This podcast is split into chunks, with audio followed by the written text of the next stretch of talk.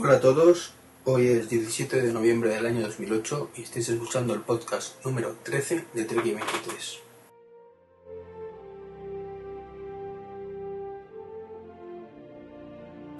Eh, esta vez sí, el podcast 13, que, la semana anterior o, el podcast anterior me lié yo solo y, y ya no sabía en qué número estaba, pero, pero bueno, al final lo, lo solucioné como buenamente pude. Vamos, que volvimos a empezar a grabar y punto.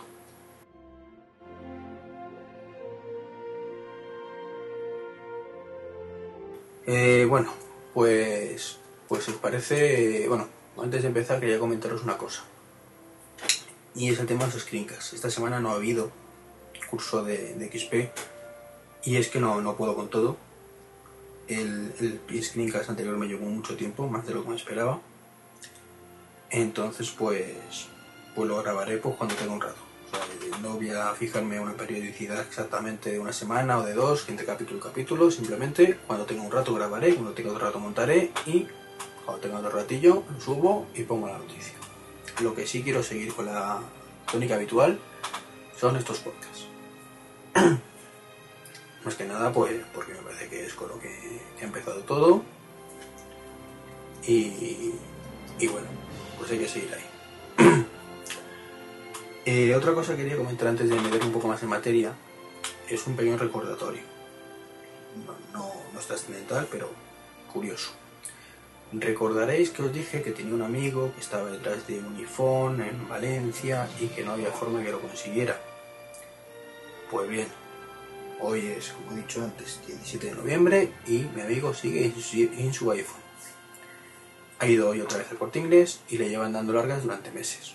Que no saben, que ya verán, que, que los, lleva, los, tienen pedidos desde hace mucho tiempo, pero nada. Y, y, ahí sigue la cosa. O sea, malamente, malamente, malamente. Pero, pero bueno. De hecho, fijaros si va malamente que, que me ha dicho que, que, su mujer, que es la realmente la que iba a tener el iPhone, pues se ha cabreado y los ha mandado a la careta telefónica. Y se ha ido con, con, bueno, con Vodafone, que realmente es con quien estaban, y, se ha cogido una BlackBerry Storm. Es decir, que por la incompetencia a la hora de servir teléfonos de Telefónica en este caso, pues, pues Apple ha perdido una venta. Y hay una persona menos con el iPhone y una persona más cabreada por el trato recibido y de momento tienen para un año y medio más de contrato que no van a tener el iPhone. Es así de simple. Pero bueno, de todas formas, espero poder tener como invitado a Dinoto algún día y que nos cuente su, versión, qué tal es la BlackBerry, que además viene bien, porque así tenemos una opinión de primera mano. Y como, digo, que, que nos lo cuente tranquilamente y, y estaremos encantados de tenerla aquí porque me parece increíble que, que, después de ya cuatro meses, ¿no? Julio, agosto, septiembre, octubre, noviembre, cuatro meses, hizo el día 11, haya gente que no tenga el iPhone. O sea, me parece increíble, no sé a qué aspiran, en este caso Telefónica, que es la que teóricamente deberían mandárselo al corte inglés donde está ubicado mi amigo. Eh, hombre, sí, podéis decir, coño, que se vaya a una tienda Movistar cerca de donde le pille, pero es que resulta que no le pilla ninguna cerca, las que supuestamente, según la página web, eh, pues está, están distribuyendo el iPhone. Entonces, pues, pues es lo que hay y, ya sabemos cómo ha recabado el tema. Y, y, no voy a hablar más de este tema porque hasta que no hable con, con Dinoto ya está, porque no, no es plan. Y ahora ya si me meto un poco en materia, que es básicamente un pequeño refritillo de cosas que, que quedaron pendientes en el podcast anterior por falta de tiempo. O sea, yo vi que, que Jorge, pues le había dicho yo que iba a durar una hora, vi que me estaba enrollando más de la cuenta y tuve que eliminar cosas. Eh, de nuevo agradecerle por supuesto a Jorge de Apelando su participación, una experiencia como, como siempre muy buena. Por supuesto desde aquí le invito a, a volver cuando lo quiera. Y bueno, aparte de cuando quiera ya se lo diré yo de vez en cuando. igual que, que, en su momento orificaría con, con el otro invitado que hemos tenido que es Sajit. Así que bueno, pasado esta pequeña presentación, que como siempre me enrollo más de la cuenta, empezamos. Y empiezo con una noticia de la semana pasada, y es que un estudio de una empresa llamada Point Topic, ¿vale? dice que la ADSL está bajando en todo el mundo de precio.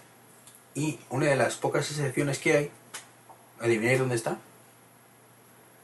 Es un país del sur de Europa, sí, exactamente, que está debajo de Francia, es una península y está...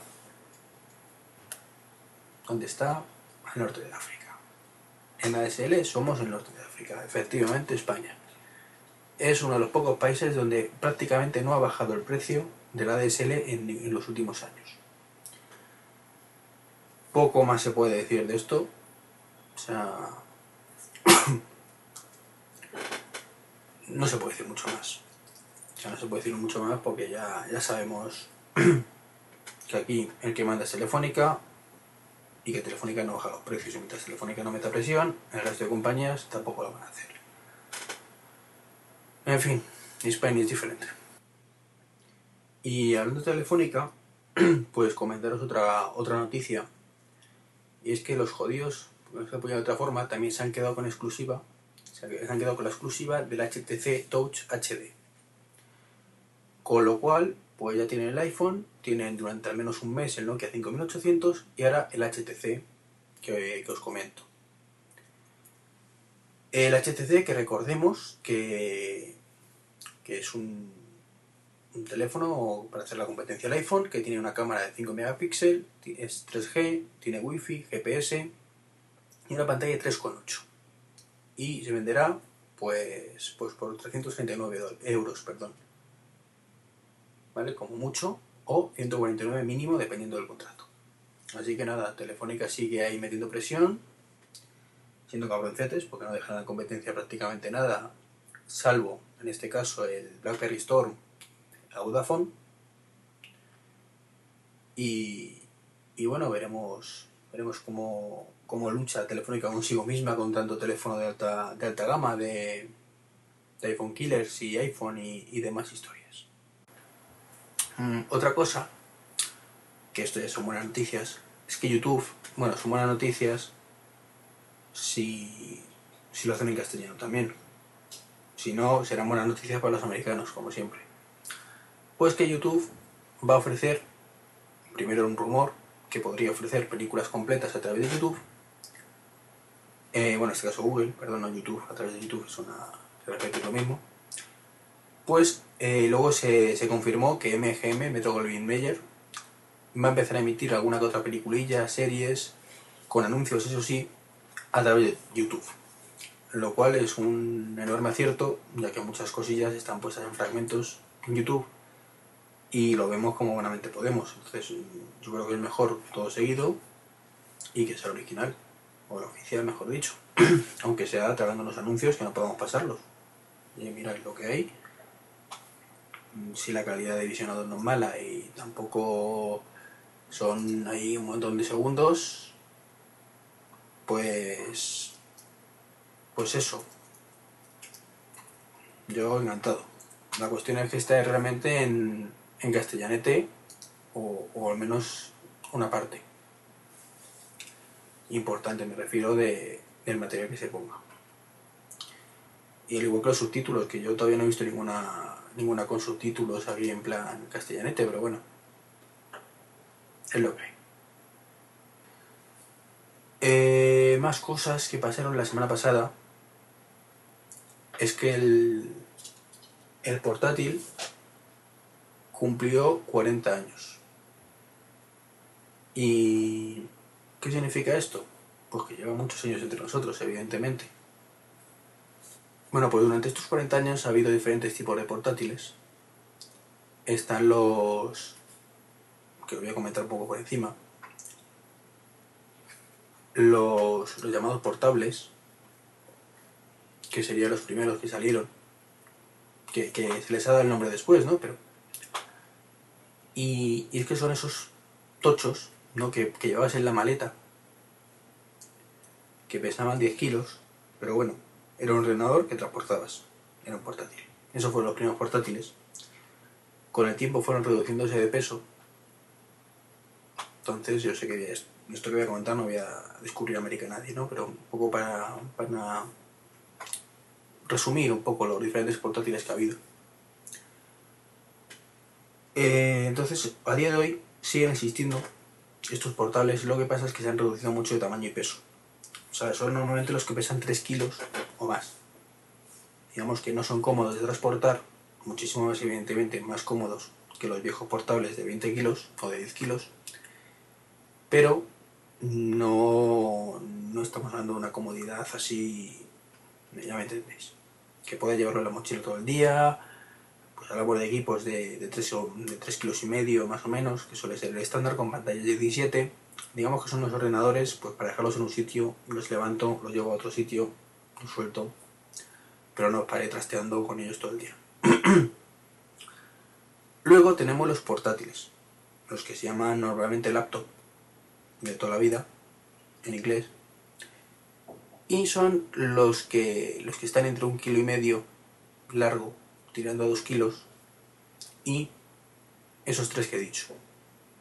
Eh, por ejemplo, bueno, la, la gama completa de, de Apple estaría ahí. La gama completa tanto de MacBook como MacBook Pro me refiero.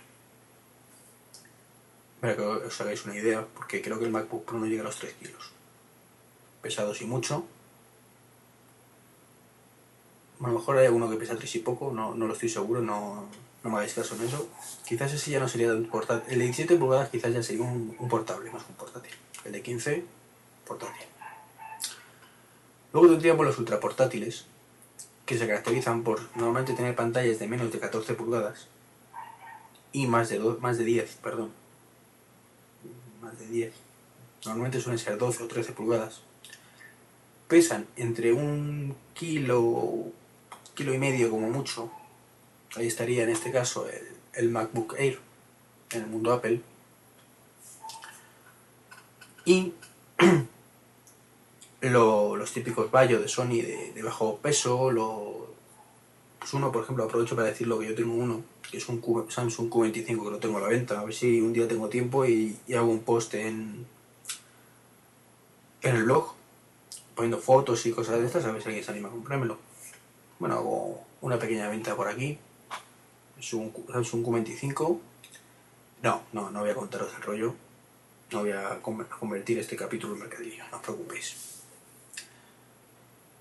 Eh, luego están otro tipo de portátiles que llaman tablet PC, que son, digamos, los, los ultraportátiles de 12-13 pulgadas, de 10 pulgadas incluso, que tienen la pantalla abatible, se puede girar y tienen la capacidad de ser táctiles, la cualidad más que capacidad. Eh, dependiendo del tipo de pantalla, aunque bueno, suelen ser todas iguales, no recuerdo si es capacitiva o... No, no, me habéis pillado aquí. El caso es que con los dedos no funciona, normalmente. Hay dos tipos de tecnología táctil. Bueno, con el iPhone hay tres, pero bueno. Eh, entonces hay un lápiz mal especial que es el que pasa las coordenadas. Entonces eso impide pues, que con apoyar la mano pues podamos estropear, digamos, el, si estamos dibujando o que se nos vaya el cursor. Entonces con, con esos tablets PC, como digo, pues la pantalla es táctil en ese aspecto, pero no podemos tocarla con las manos. Eso es muy útil porque además al ser un dispositivo electrónico lo, lo del el lapicero permite tener varios botones y actuar de diferente manera. Podemos borrar incluso con la parte de atrás del lápiz, cambiar el tamaño con un botoncito, da más, margen. Un margen que perdemos con los Zoom PC que tienen características de, mmm, bueno, inicialmente que ahora se han englobado todos en uno, pero yo lo voy a separar lo que eran originalmente.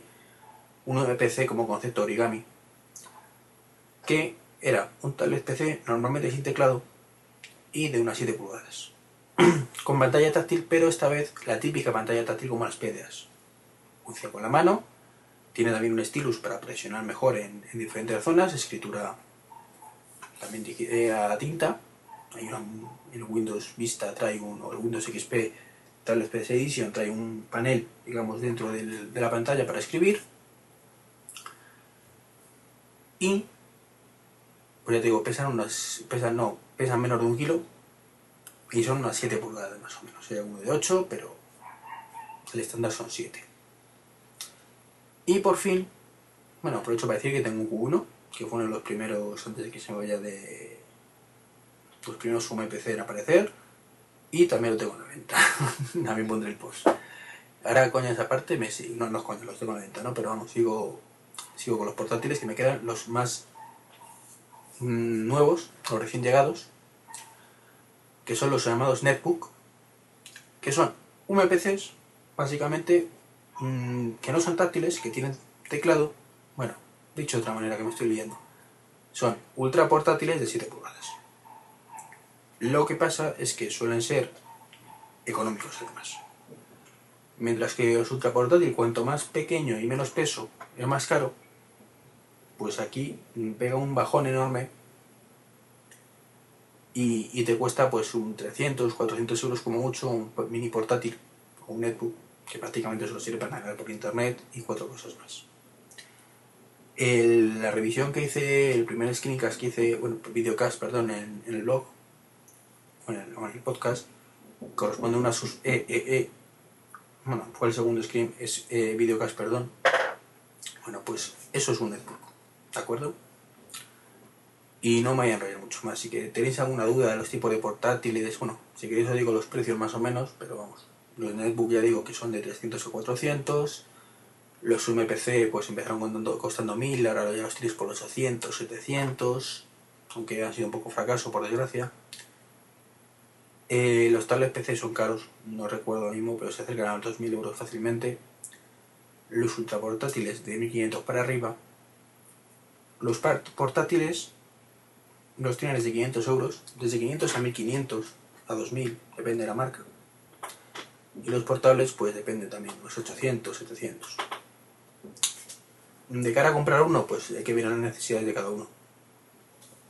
O sea, no es lo mismo que necesita movilidad que le necesita potencia. La potencia suele ir reñida con la movilidad. Los portables son los más potentes, los netbook los menos potentes. Los portables son los que más pantalla tienen, los netbook los que menos pantalla tienen. Los portables pesan más, los netbook pesan menos. Es así, lo que queráis cada uno, lo que necesita más bien. Lo más equilibrado quizás sea un portátil de 2 kilos, más o menos, o un ultra portátil que tenga mucha potencia, pues es que suele ser bastante más caro. Y, ya digo, cualquier otro comentario que queráis sobre portátiles me lo, me lo comentáis y yo el próximo día profundizo más en ello. Además es que esto tampoco lo he preparado mucho. Eh, más que nada porque me conozco más o menos bien los tipos de portátiles que ha habido. Entonces pues... Pues no me supone un problema. Yo lo cuento y ya está. El próximo día bueno, esta semana, el 17 puede ser, el 17 No recuerdo qué día era. ¿Hoy puede ser? No, porque no he leído nada, no sé. Si va a pesar, esta semana, ¿vale? Se espera que se presente el USB 3.0 y ya hay dos, han salido, perdón, las primeras pruebas de rendimiento. Eh, y tengo que decir que me he quedado flipado porque estamos hablando de unas pruebas de rendimiento impresionantes. 25 GB de transferencia en un minuto y 10 segundos, 70 segundos. O sea, en dos minutos copias el contenido de un Blu-ray a un disco duro que tengo USB 3.0. Eso es la teoría. Ahora vamos a la práctica. No sé eso en base a qué está hecho. Esas pruebas eh, sobre qué dispositivos. Pero sí sé que un disco duro es incapaz de aguantar esa tasa de transferencias, algo que sea un disco duro especial. O sea, una cosa es a nivel teórico y otra es la práctica. La práctica, lo siento mucho, pero mm, las 4000, o sea, los portátiles van más lentos que los sobremesa porque los, discos duros giran a 4000 vueltas o a 5000 vueltas, con 5200 o 4600 creo que Mientras que los de sobremesa giran a 7200.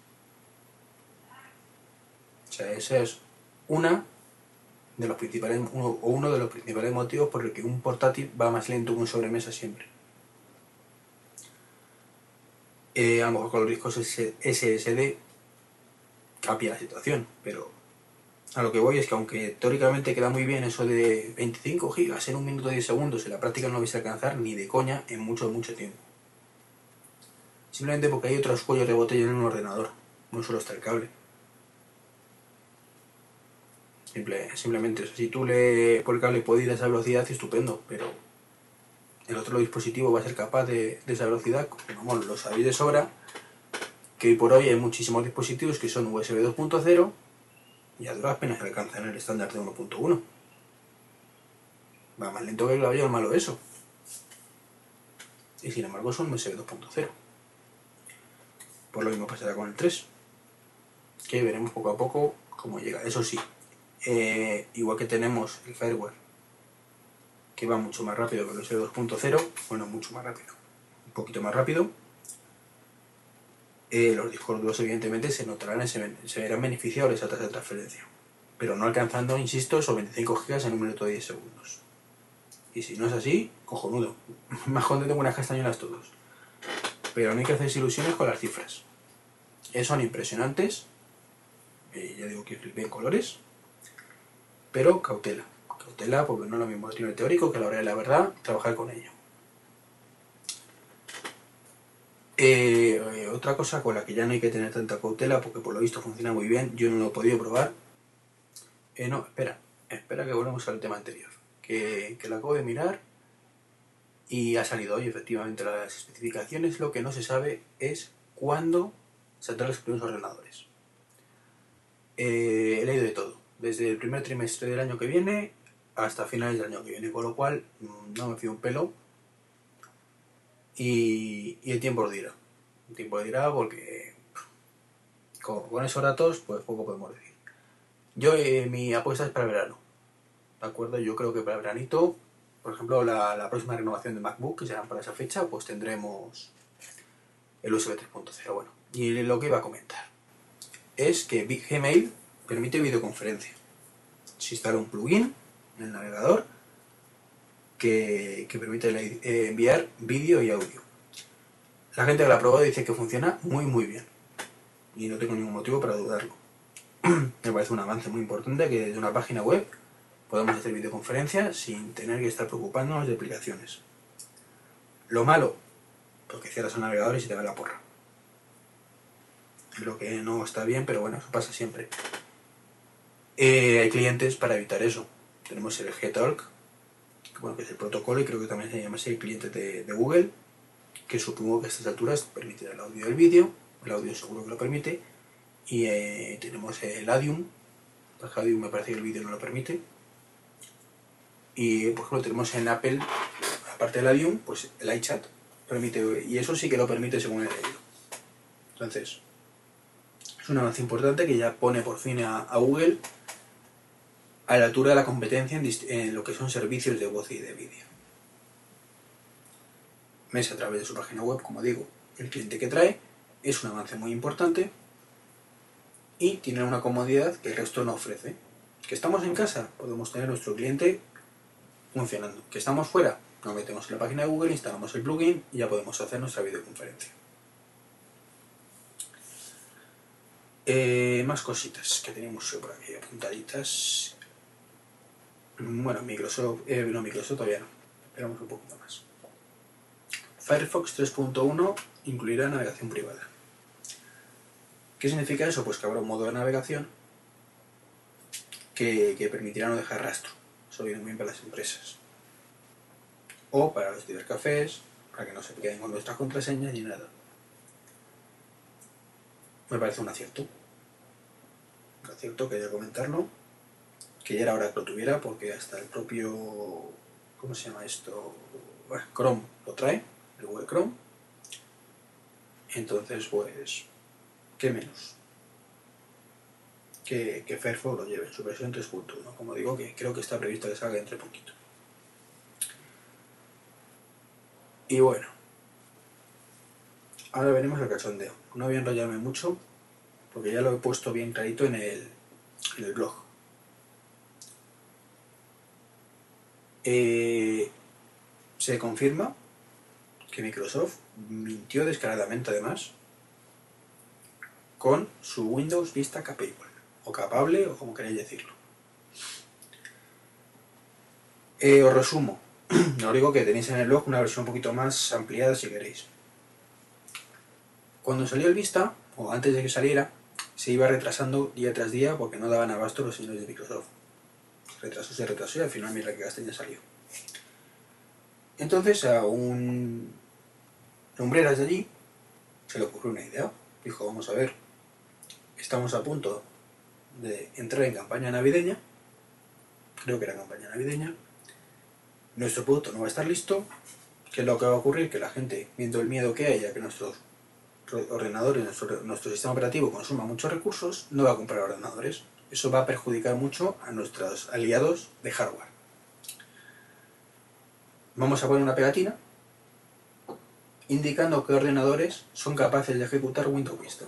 De esta manera, el usuario sabrá que cuando salga el Vista le funcionará sin ningún problema.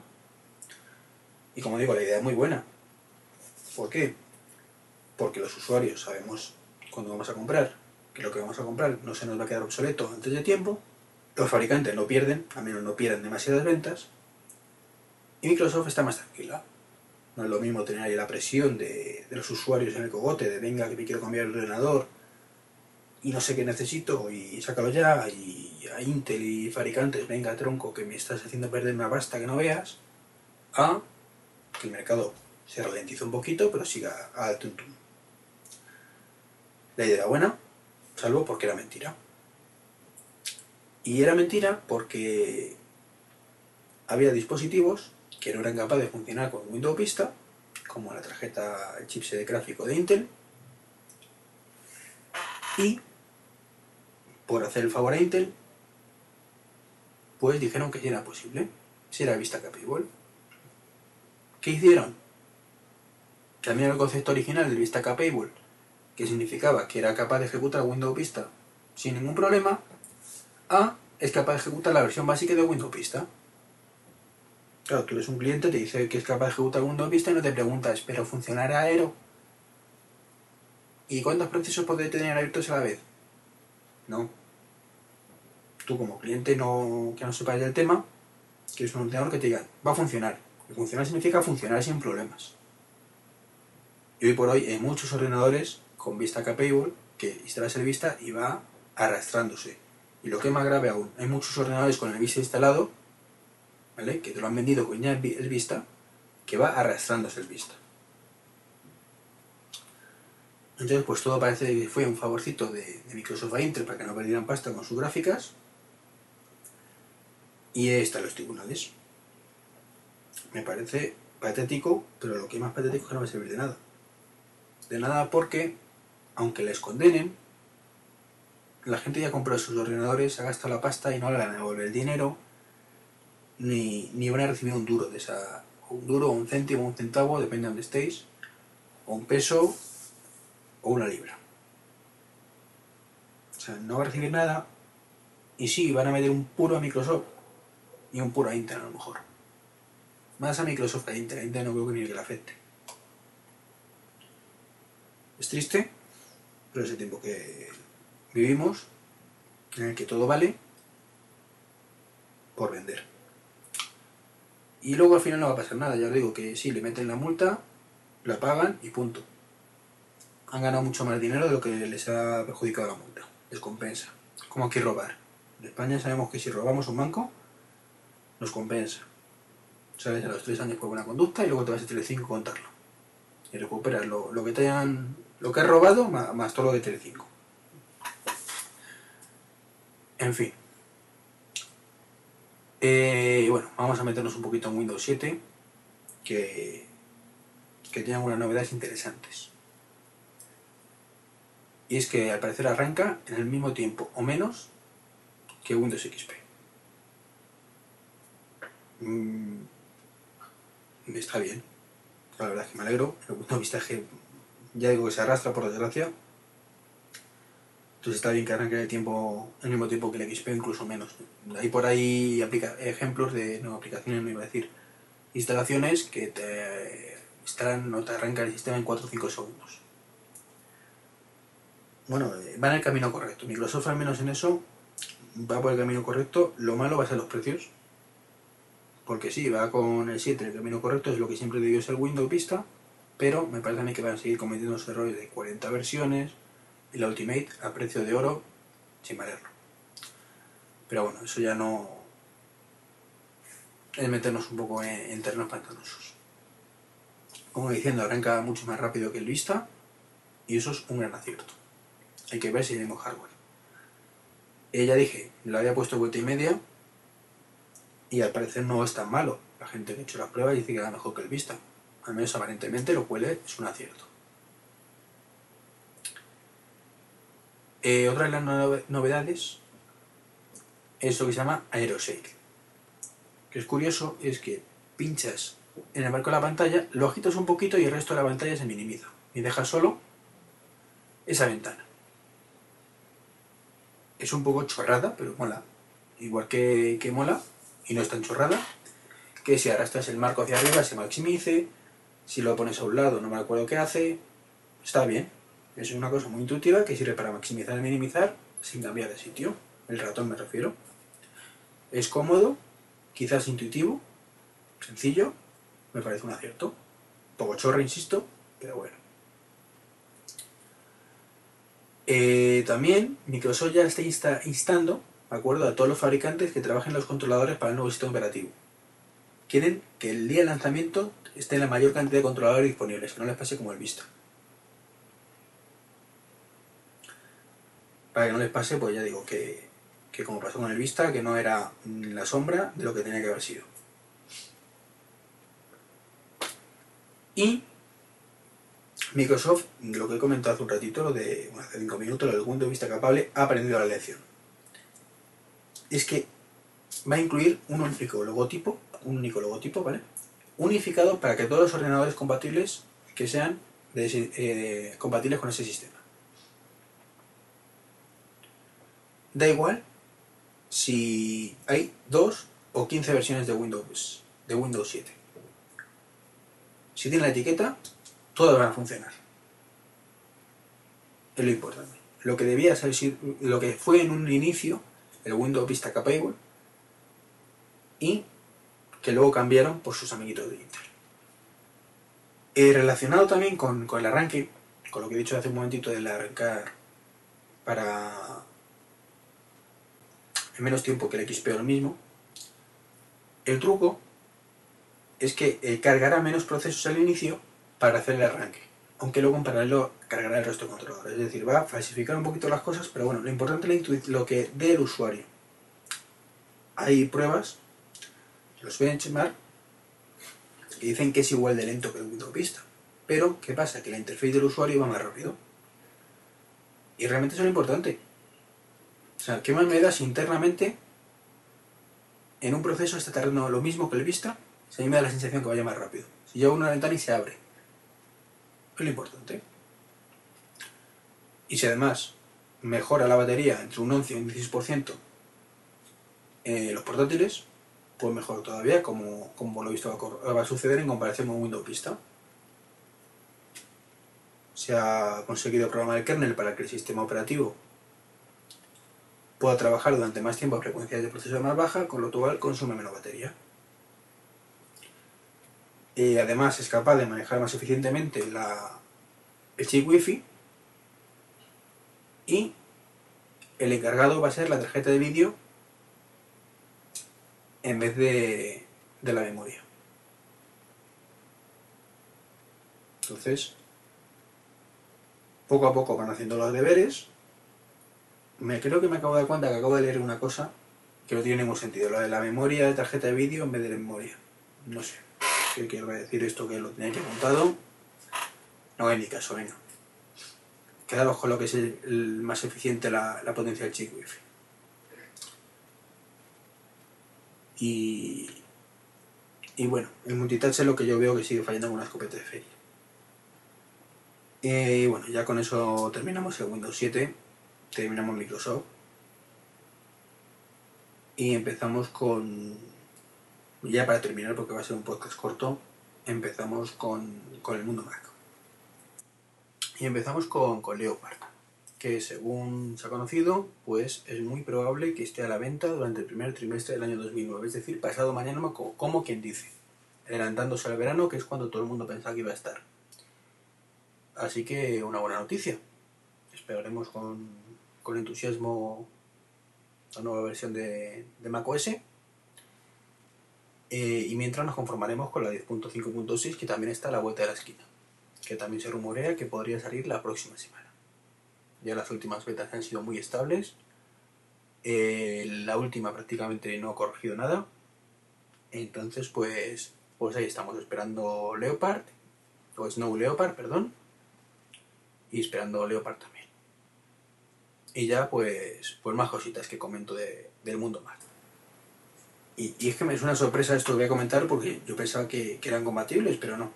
Y es que hasta ahora no ha habido ningún lector de huellas compatibles con Mac. Y, y ha salido el primero, es de marca Icon. Y tiene dos modelos, uno que es un pendrive y otro con soporte y su cable y todo el rollo. Que pues lo conectamos al USB del, del Mac y es capaz, pues tocando con el dedito ahí, de ver quiénes somos. Viene con los drivers y todo. Y nos ahorra las contraseñas. Es un avance. Ya digo que empecé hace mucho tiempo que están. Yo pensaba que el Mac era compatible, pero me llevó un, una sorpresita al ver hace un par de semanas esto. El precio es de 49,45 euros. Y ya entramos en terreno más rumor. Rumorología. Firmware 2.2 del iPhone, 21 de noviembre. Todas las quinielas apuntan para esa fecha. No ha habido más novedades, no ha habido nuevas versiones. Lo que yo siempre he dicho que, que iba a salir, pues no se ha vuelto a decir nada, que es lo de la app. Eh, la app, ¿cómo se llama esto? Las aplicaciones en segundo plano, no me sale ahora el push, push app, app push. Con lo cual no sé si es que lo van a dejar para el final en plan sorpresa o qué. Sería un poquito decepcionante ese firmware 2.2 sin el push, pero bueno. Apple es así. No dice nada, no, abre, no dice esta boca es mía, no abre la boca. Pues bueno. Otro rumor es que Apple podría estar pensando en renovar el MacBook Air con fibra de carbono. Esto le daría un, unos 100 gramos menos de peso fibra de carbono en la parte inferior, que es donde podría quizás quitar un poquito de aluminio y, poner otro material. Está bien. Haremos está en un kilo 600, dejaría en un kilo 400 y pico. Está casi un kilo y medio, está muy bien el avance. Lo que pasa es que ahora que ya han dado tanta caña con la carcasa unibody, pues quizás sea precipitarse. Pero, pero bueno, Además el proceso, pues no sé si será compatible o no será compatible. Maníacos han, en el capítulo de esta semana pasada, han explicado cómo es el proceso normalmente para la Fórmula 1. Y me suena un poquito mal para de cara a los portátiles. Pero bueno, quién sabe. A lo mejor lo que hacen el unibody para una parte y hacen las piezas esas en otro sitio para la otra. Encajan todo. Y es un MacBook Air de de ese, peso, estaría mucho mejor. Si eso le sumamos un poquito más de potencia, un par de puertos USB más, o al menos uno, un par de detallitos y una bajadita del precio ya. una bajada dudo mucho, pero creo que tienen, con el precio que tienen, podrían hacerlo otro. Y bueno, ya para acabar, comentaros que una curiosidad más que nada, que un usuario japonés ha conectado un teclado a un iPhone en jailbreakado a través de un cable, que solo funciona en la aplicación que ha hecho él, utilidad cero, pero bueno. Que está visto que la gente quiere teclados físicos para el iPhone y no entiendo por qué Apple no permite el uso del Bluetooth para estos fines. Yo no, no entiendo que juega Apple con el Bluetooth, no solo con eso, que es una chuminada, sino el tema A2DP, temas envíos de fotografías, temas de recepción, en fin, lo de siempre. Tampoco me enrollar mucho más. Y para terminar, pues comentaros que el Lotus Symphony, que es eh, la evolución de- del paquete ofimático de IBM en su momento, que fue el, Lotus Semblance Suite, que por cierto tenemos en mi trabajo y es una porquería. bueno, pues han evolucionado, se llama ahora Lotus Symphony, igual que se, se llamaba Symphony la primera hoja de cálculo que hizo Lotus. Y está basado en este caso en, en OpenOffice. Y bueno, ya están las primeras betas disponibles para Mac. Eh, tenéis un enlace en el, en el del podcast. Entonces, pues, pues lo podéis descargar desde ahí, es totalmente gratuito. Bueno, y, y ya está. Con esto acabo. Un podcast cortito, muy cortito. No llegamos a los 40 minutos. Pero bueno, tampoco hay mucho, mucho más que decir. Mm, bueno, una cosa, ha sido esta semana el, el EVE España, el evento Block España, en Sevilla. Eh, yo la verdad es que no nunca he tenido intención de ir, entre otras cosas porque ni sabía que existían estas cosas. Me enteré tarde de nunca, como suele decirse. Se dieron los premios Bitácora. El mejor podcast fue a la tortilla de patata, podcast tortilla de patata, el cual no he escuchado y que pretendo escuchar a raíz de, este premio. Darles desde aquí la enhorabuena. Otro de los finalistas que había era Magníacos, no ha podido ser, Mm, lo siento, la verdad es que me hubiera gustado que hubieran ganado ellos, más que nada porque les escucho y sé que tienen muy buena calidad. ¿Y por qué, ahora diréis, ¿y por qué me cuenta este pollo que, que nunca he querido ir y todo el rollo? Bueno, simplemente es una reflexión en voz alta, que estas cosas están muy bien para conocer a la gente, pero creo que una de las motivaciones para ir, insisto, no pensaba ir de todas formas porque ni me enteré, ni hubiera podido, la, la crisis es la crisis. Pero yo ahora mismo llevo poco tiempo en esto, no conozco prácticamente a nadie y de los pocos que conozco no iba a ir ninguno. Por lo cual motivación cero. Y siempre puedes conocer a gente muy maja que no, que no hayas conocido en persona. O, a través de, Messenger o de Skype o todo posible. Pero yo que soy un poquillo tímido, pues me reservo para la siguiente edición. Si es que conozco a más gente, que espero que sí. Si no, pues ya veremos. Bueno, por después de esto que no tiene ningún sentido, lo he dicho así y me estoy dando cuenta que es una chorrada y no sé si lo dejaré. Pues nada, me despido ya. Eh, un abrazo y nos vemos la semana que viene en el siguiente podcast. Y ya veremos los screencasts, como digo, cuándo serán. El contacto, como siempre, trek23 es el, la dirección.com del trek23.com, la dirección del blog. trek23.gmail.com, correo electrónico. trek23.me.com, otra alternativa es correo electrónico. Y en Twitter, trek23. Lo dicho, un abrazo, hasta luego.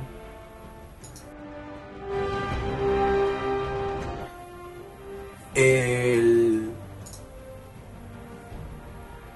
tema está en que me he perdido yo solo.